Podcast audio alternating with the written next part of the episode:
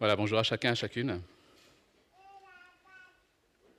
Je vous invite encore à la prière pour euh, ce temps d'écoute de la parole de Dieu. Et donc, inclinons, inclinons-nous ensemble dans la prière. Notre Dieu, nous avons besoin de ton secours, nous avons besoin de ton assistance, parce que par nature, Seigneur, nous sommes enclins à, à nous opposer à toi.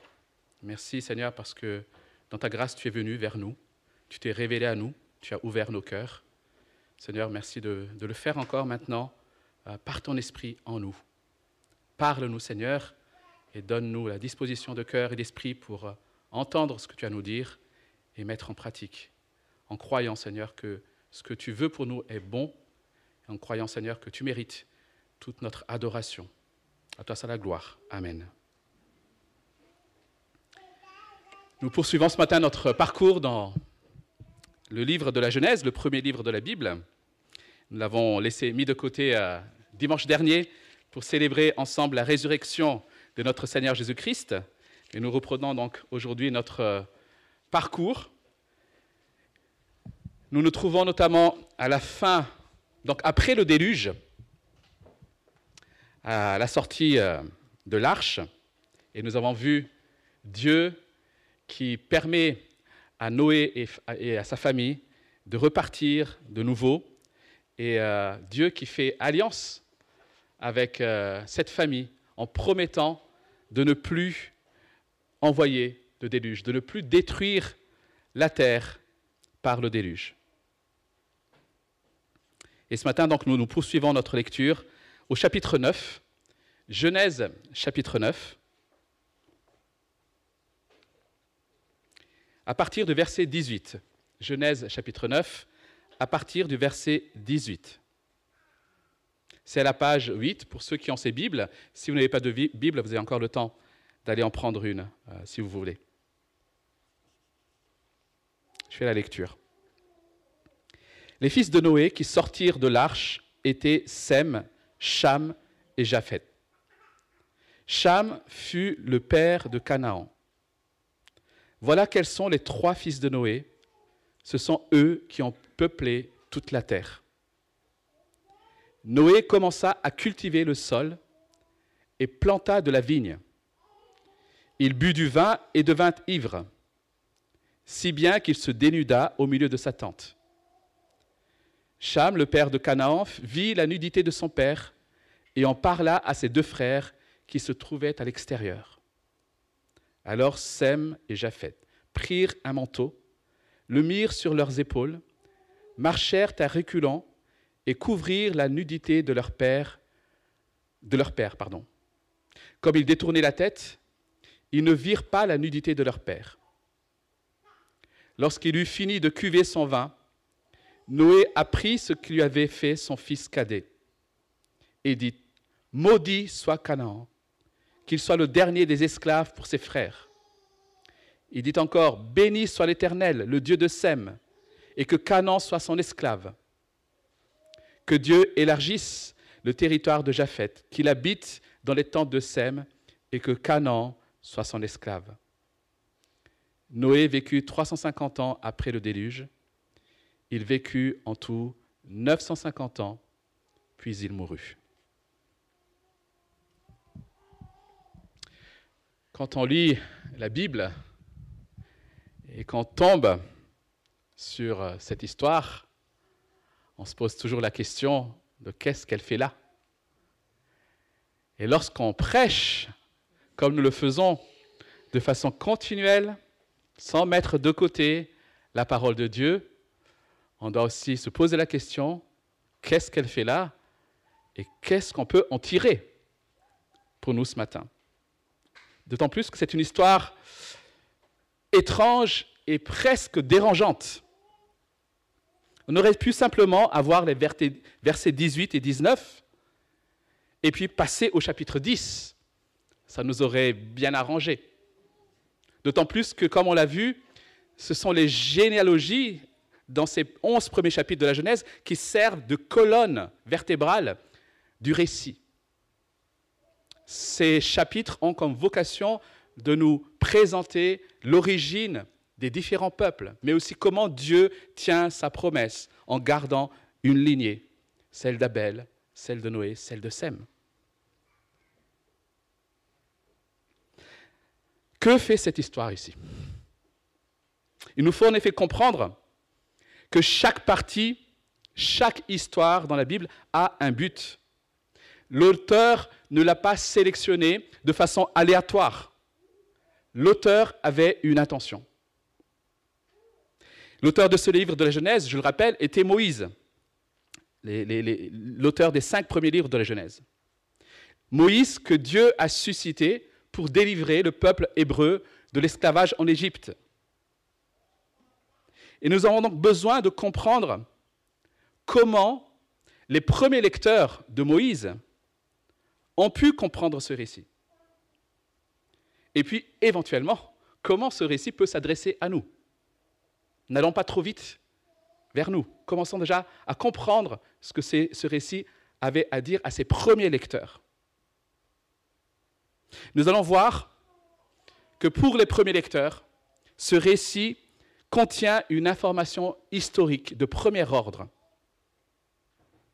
Et il contient aussi une information théologique. Ces informations seront d'une grande utilité dans la situation dans laquelle se trouvait le peuple d'Israël, qui était sur le point d'entrer dans le pays de Canaan. Nous allons voir ce matin que l'étude de ce texte nous dit quelque chose sur l'histoire d'Israël et des peuples alentours. Et cette histoire nous dit quelque chose concernant le péché de l'humanité. Voyons donc dans un premier temps ce que cette histoire nous dit concernant l'histoire d'Israël. Regardez le verset 18. Les fils de Noé qui sortirent de l'arche étaient Sem, Cham et Japhet. Cham fut le père de Canaan. Nous avons donc ici la mention des trois fils de Noé, comme on a l'habitude d'en voir dans ce récit, à plusieurs reprises. Mais ici, on a un élément nouveau qu'on n'avait pas jusque-là. On a une précision au sujet de Cham. Il est dit au sujet de Cham qu'il est ou qu'il fut le père de Canaan. Alors pourquoi cette précision? Les trois fils de Noé, Sem, Cham et Japhet, ont eu des fils, eux aussi.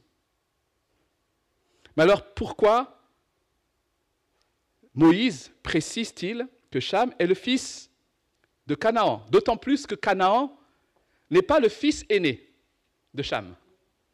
Si on regarde au chapitre 10, la généalogie, on a l'impression que euh, Canaan était le quatrième fils. Mais pourquoi alors préciser que Cham était le père de Canaan? Et nous trouvons cette mention à nouveau au verset 22. Cham, le père de Canaan. Il semblerait donc que l'auteur de ce récit, Moïse, cherche à nous apprendre, enfin à apprendre au peuple d'Israël quelque chose au sujet de Canaan. C'est Canaan qui est certainement au cœur de ce texte. Rappelons-nous encore une fois que Moïse a écrit cette histoire bien longtemps après ces faits. Il les a reçus à partir de traditions orales ou de traditions écrites, et bien sûr inspirées par le Saint-Esprit. Et il a écrit ce récit probablement vers la fin de sa vie. Cela signifie que les gens qui, qui ont lu cette histoire connaissaient les descendants de Canaan. Ils avaient déjà eu affaire avec eux. Donc quand ils entendent Canaan, ah, ça nous intéresse. Ces premiers lecteurs de Moïse, je l'ai dit, étaient sur le point de prendre possession de la terre promise par Dieu, le pays de Canaan. Expression qui va revenir une trentaine de fois dans ce livre de la Genèse. Et donc ce récit de la Genèse, et dans ce récit de la Genèse, le peuple qui était dans le désert va mieux comprendre maintenant pourquoi il y avait et il y aura toute cette hostilité entre le peuple d'Israël et le pays de Canaan, les descendants de Canaan. Mais revenons un peu en arrière, peut-être, dans le récit. Essayons de comprendre ce qui s'est passé dans cette histoire un peu étrange. il est dit que Noé planta une vigne. Puis il, il fait du vin à partir de cette vigne. Puis ensuite, Noé va se saouler. Il n'est pas un peu ivre. Il est ivre jusqu'à perdre toute notion de décence, de pudeur, de bienséance. Noé, le grand héros de la race humaine, se trouve dans sa tente, étendu, ivre, tout nu. L'image qui nous est dressée de Noé ici n'est pas très reluisante. Et là, nous dit le récit, Cham entre dans la tente. Et lorsque Noé sort de son ivresse, nous voyons au verset 24, Noé a pris ce que lui avait fait son fils cadet. On ne sait pas trop comment il l'a appris. Ce sont peut-être ses fils, Sem et Japheth, qui lui ont raconté l'histoire. Et la question qu'on se pose, mais qu'est-ce que Cham a pu bien faire? Ou qu'est-ce que, Cham a pu faire dans cette tente et qui nous est rapporté de façon finalement relativement sobre? Ah, il, me semble qu'il y a un euphémisme ici quand il est dit qu'il vit la nudité de Noé. Qu'est-ce qui a pu mettre Noé dans un tel état de colère, allant jusqu'à maudire son petit-fils Il y a beaucoup de commentaires d'érudits euh, à la fois chrétiens, mais aussi juifs, sur cette histoire, et qui essaient de comprendre réellement ce qui s'est passé ici. Et je ne veux pas trop m'étaler là-dessus. Mais ce que nous pouvons comprendre, c'est que la manière dont le récit est construit nous montre que ce que Cham a fait semble être à l'opposé de ce que ses frères Sem et Japheth vont faire, puisque ses frères Sem et Japheth vont en quelque sorte réparer la faute de Cham. Donc quand on regarde ce que les frères Sem et Japheth vont faire au verset 23, on voit qu'ils ont veillé de façon méticuleuse à éviter de voir leur père nu. Je lis, alors Sem et Japheth prirent un manteau, ils le mirent sur leurs épaules, ils marchèrent à reculons et couvrirent la nudité de leur père. Comme ils détournaient la tête, ils ne virent pas la nudité de leur père. Cela nous permet de comprendre que Cham, lui, de son côté, semble-t-il, a fait un peu plus que voir accidentellement la nudité de son père. Le péché de Cham ici, c'était pas oups, pardon, ce n'était pas ça. Il s'agit ici vraisemblablement au moins d'un péché de voyeurisme. Alors, on n'est pas obligé d'y voir nécessairement une connotation sexuelle, homosexuelle ou incestueuse. Le texte, en tout cas, précise que ce sont les deux frères Sam et Japheth qui vont recouvrir la nudité de leur père. Ce n'est pas Cham. Cham, lui, en voyant cette nudité, s'est peut-être amusé de voir son père dans une situation aussi embarrassante. En tout cas, il a clairement déshonoré son père. On a ici un péché qui déshonore le père. Si Cham avait vécu à notre époque, il aurait peut-être filmé son père avec son smartphone dans une situation honteuse et l'aurait publié sur les réseaux sociaux. Toujours est-il que son attitude a causé la malédiction du verset 25. Et ce qui est surprenant, c'est pour ça que certains ont voulu corriger tout à l'heure, ce qui est surprenant, c'est que cette malédiction ne tombe pas sur Cham, mais va tomber sur Canaan, le fils de Cham, qui lui n'a rien fait. Il n'est pour rien.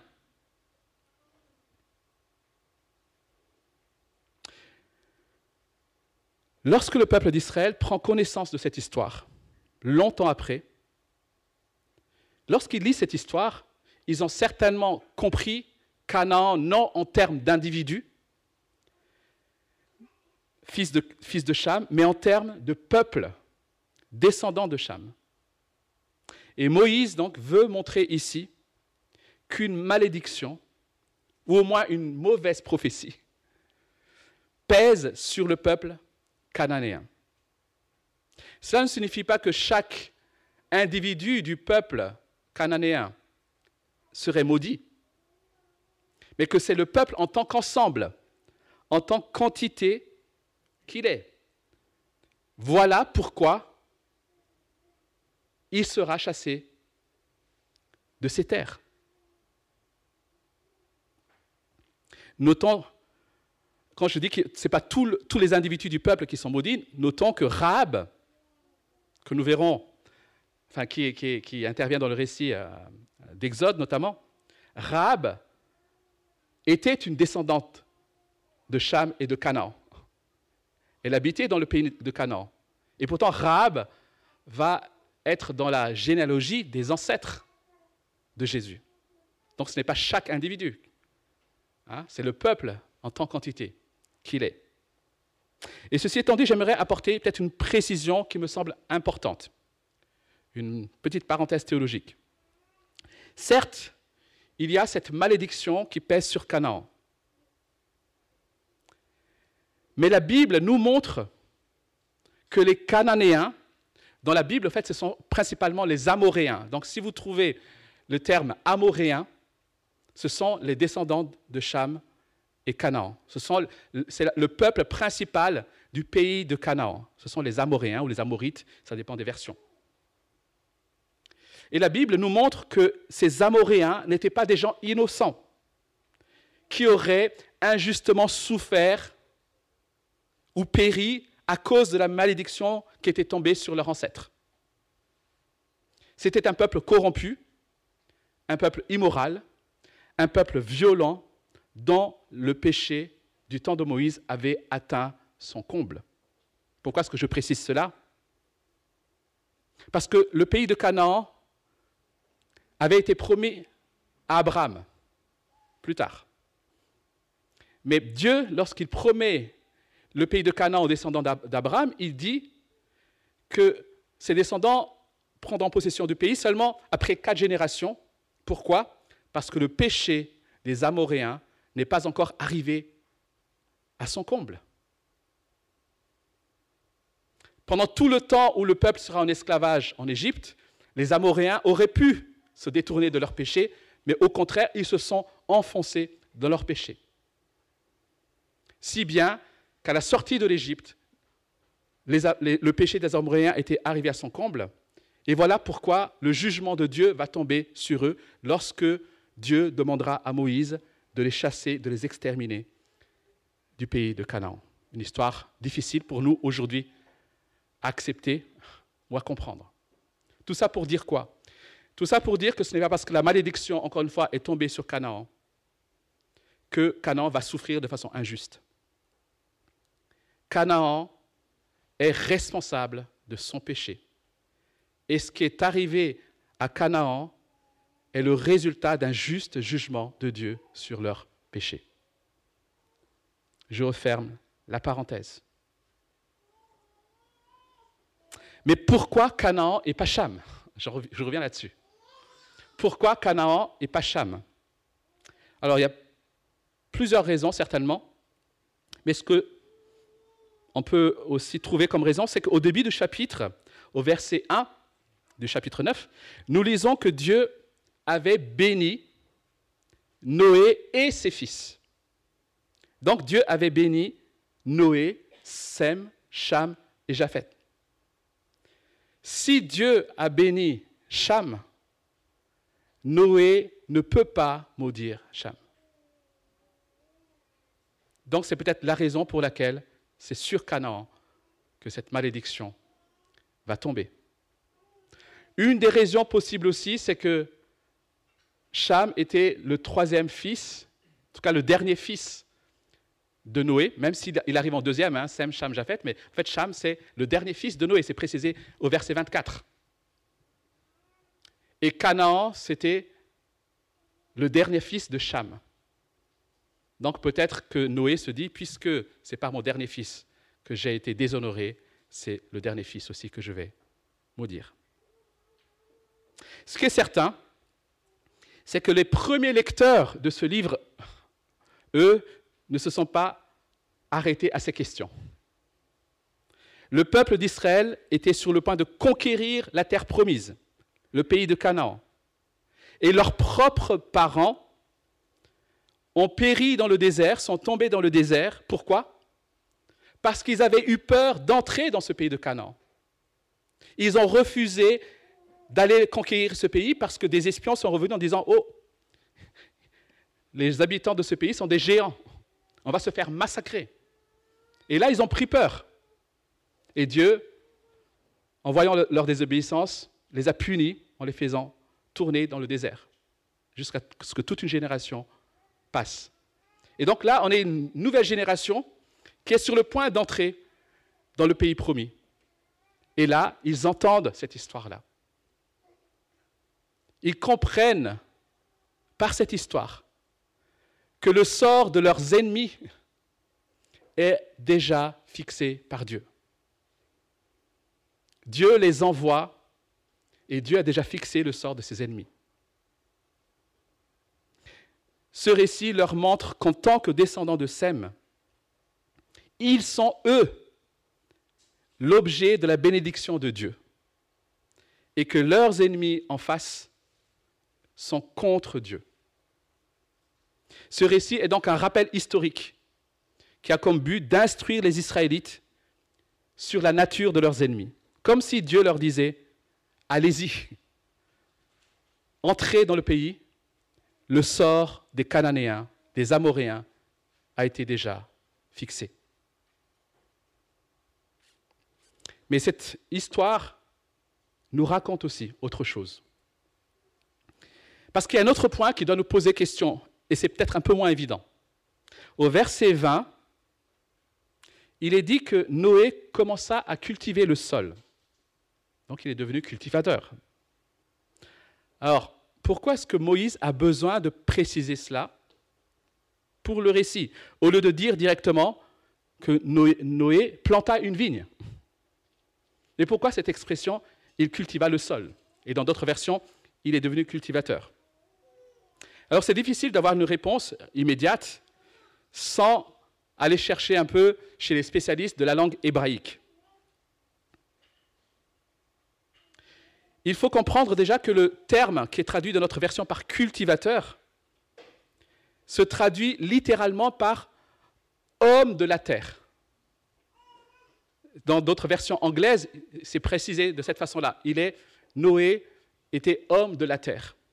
C'est la version c'est la, traduction, je dirais, vraiment littérale. Ah, pourquoi cette précision-là? Parce que lorsque Dieu a créé le premier homme, la Bible nous dit que le premier homme a été tiré de la terre, de la poussière.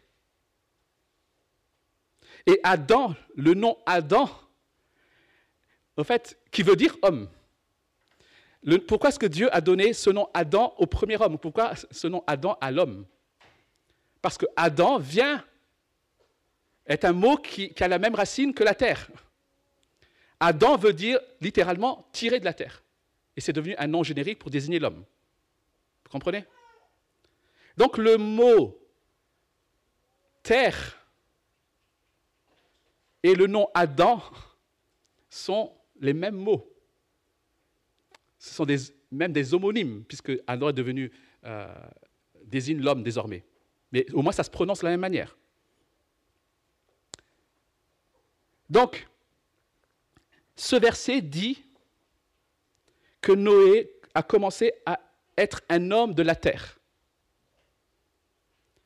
Littéralement, Noé a commencé à devenir un homme d'Adam.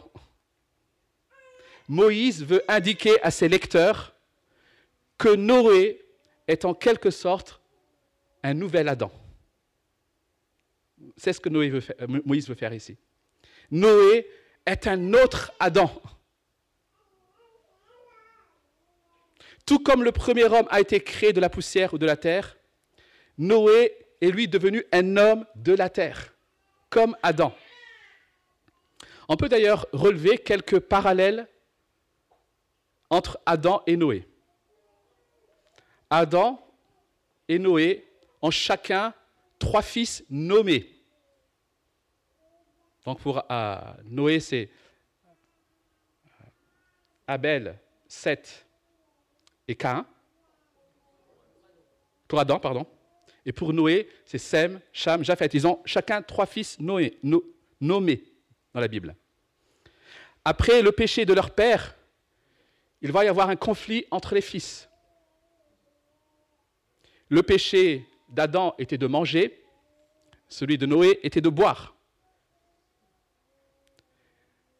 Ni l'un ni l'autre n'ont su apprécier de façon responsable les bénédictions que Dieu leur avait accordées.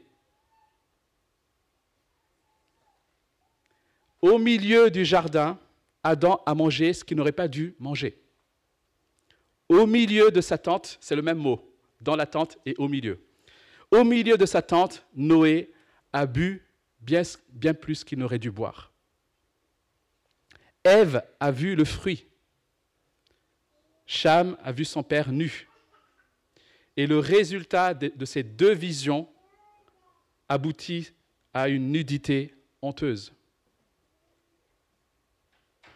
Noé est le nouvel Adam d'après le déluge, celui qui est désormais censé remplir la terre et prendre soin d'elle. Et ce qui est troublant dans cette histoire, c'est de considérer le Noé du début du récit et celui qui se trouve à la fin du récit. Au début, on a fait la connaissance d'un Noé avec une grande foi, qui fait exactement ce que le Seigneur lui dit. Un Noé obéissant. Genèse chapitre 6, verset 9 dit que c'était un homme juste et intègre dans sa génération, un homme qui marchait avec Dieu. Chers amis, quel contraste entre ce Noé du début du récit et ce Noé ivre, nu, qui embarrasse toute sa famille.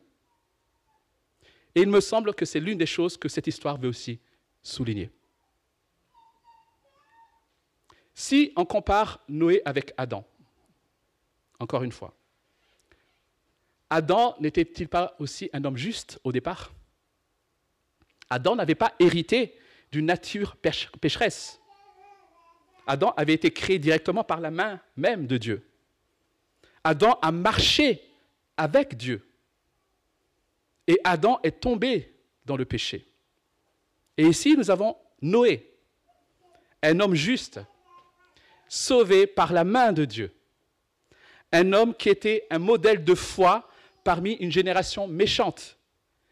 Et Noé est tombé, lui aussi, dans le péché. Et ce qui est surprenant, c'est une petite parenthèse ici, ce qui est surprenant, c'est que Noé n'est pas tombé dans le péché lors de la construction de l'arche, lorsqu'il était seul contre tous.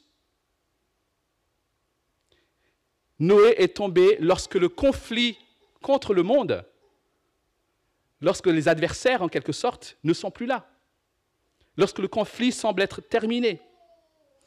Je dis c'est une parenthèse parce qu'il me semble qu'il y a ici une leçon pour nous. Pour nous qui avons mis notre foi dans le Christ, soyons vigilants, les amis. Nous sommes vulnérables au péché quand nous croyons que le plus dur est derrière nous. Quand nous croyons que la tempête est passée et que c'est désormais le temps du repos pour savourer le triomphe. Quand vous pensez, je l'ai fait, j'y suis arrivé, j'ai réussi l'épreuve, c'est là que vous risquez, vous aussi, de vous enivrer, de vous évanouir et de vous retrouver nu dans votre tente. Que celui qui est debout prenne garde de tomber. Noé a construit une arche par la foi toutes ces années, pendant des décennies, avec un monde qui le regardait sans doute en se moquant, mais qu'est-ce que tu fais, Noé Noé a fait exactement ce que le Seigneur lui avait commandé. Noé est passé au travers de la tempête, de la colère de Dieu. Noé a été le seul homme intègre de toute la terre. Pourtant, Noé n'est toujours pas en sécurité. Il était à l'abri du déluge, mais il n'était pas à l'abri de son propre péché. Dieu avait nettoyé le monde, mais le monde était toujours dans le cœur de Noé. La racine du problème du péché était encore là en Noé. Elle était encore là dans le monde. Elle était encore là dans le cœur humain.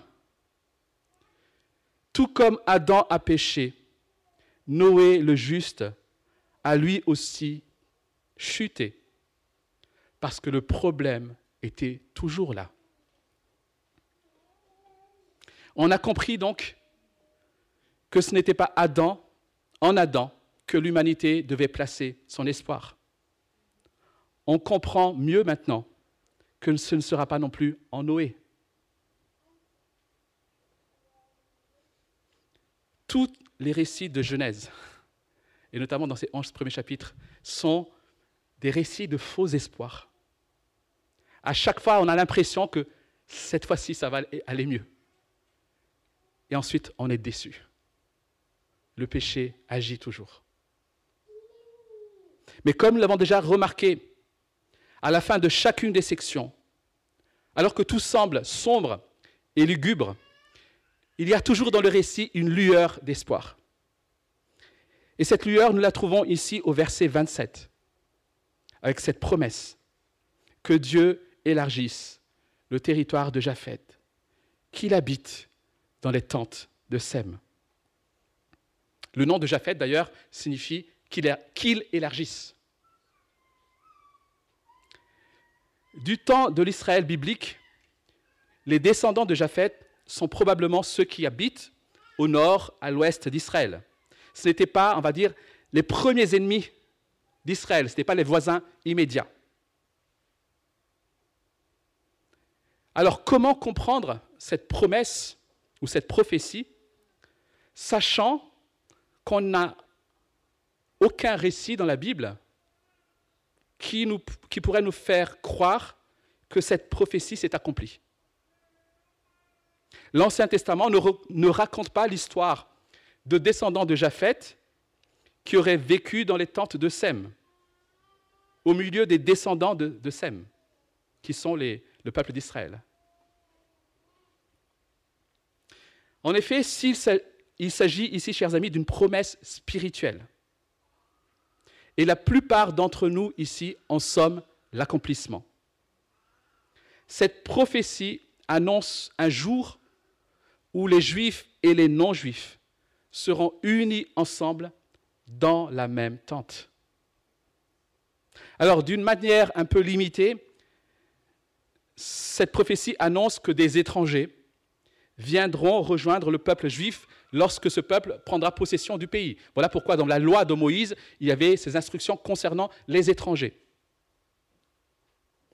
Mais cette prophétie s'accomplit parfaitement et spirituellement en Jésus-Christ, où tous ceux qui ont mis leur foi seront désormais unis. Éphésiens 2, versets 11 à 14. C'est pourquoi, souvenez-vous qu'autrefois, vous étiez identifiés comme non-juifs dans votre, dans votre corps, appelés incirconcis par ceux qui se disent circoncis et qui le sont dans leur corps par la main de l'homme. Souvenez-vous qu'à ce moment-là, vous étiez sans Messie, exclus du droit de cité en Israël, étrangers aux alliances de la promesse, sans espérance et sans Dieu dans le monde. Mais maintenant, en Jésus-Christ, vous qui autrefois étiez loin, vous êtes devenus proches par le sang de Christ. En effet, il est notre paix, lui qui des deux groupes n'en a fait qu'un et qui a renversé le mur qui les séparait, la haine. Le péché d'Adam et Ève ont entraîné la division dans l'humanité. On retrouve à nouveau cette conséquence dans la famille de Noé, où le péché de Cham et de Noé, puisque Noé a péché aussi, le péché de Cham et de Noé ont entraîné, a entraîné la division dans la famille.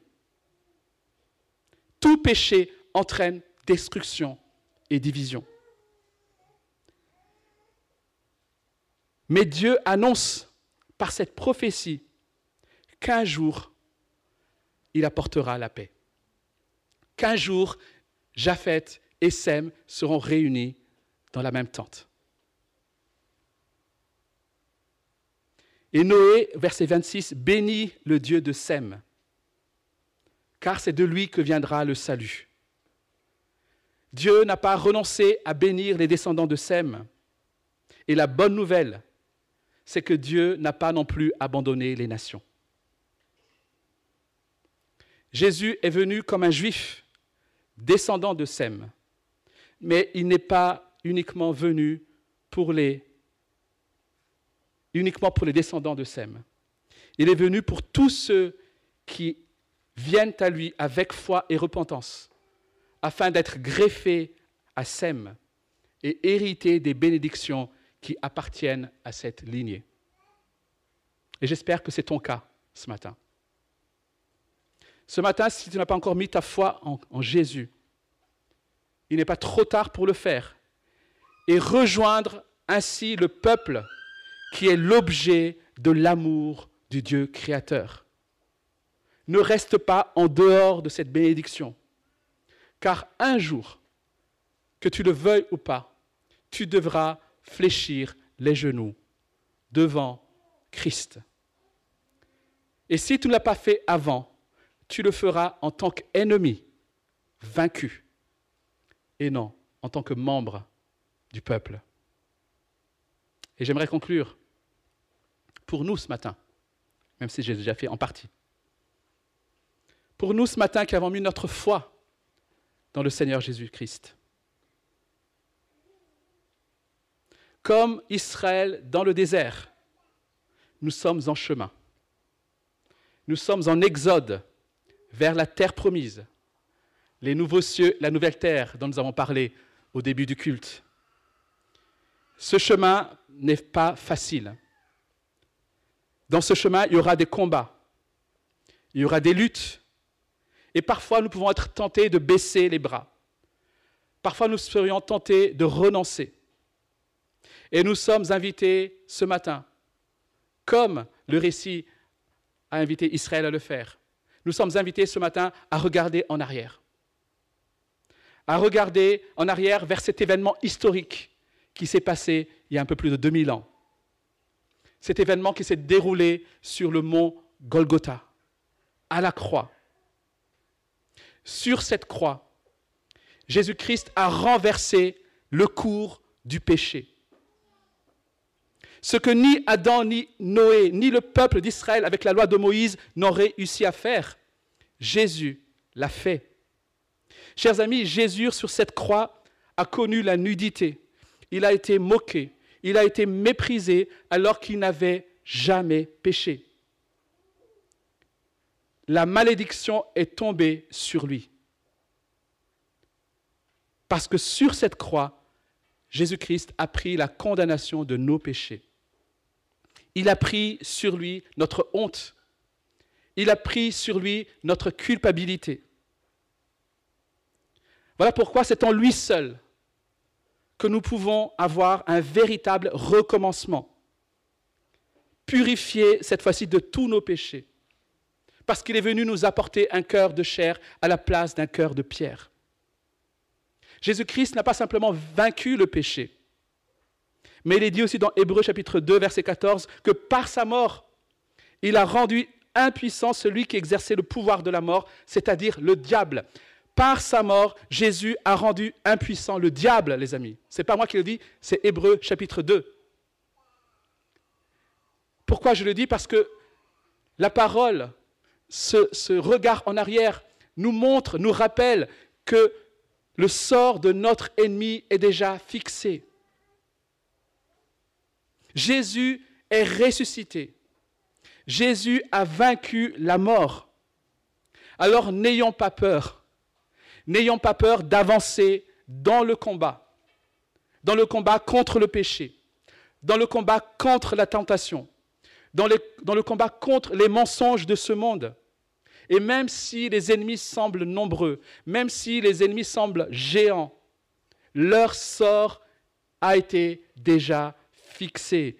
Christ est mort, il est ressuscité, il est vainqueur et en lui, nous sommes plus que vainqueurs.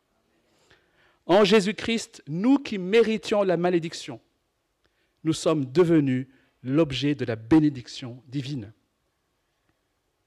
Chers amis, si Dieu est pour nous, qui sera contre nous? Que ces paroles te remplissent de courage, de persévérance. Avance dans le combat. Dieu te bénit, il est avec toi, et le sort de tes ennemis a déjà été fixé. À lui soit toute la gloire. Amen.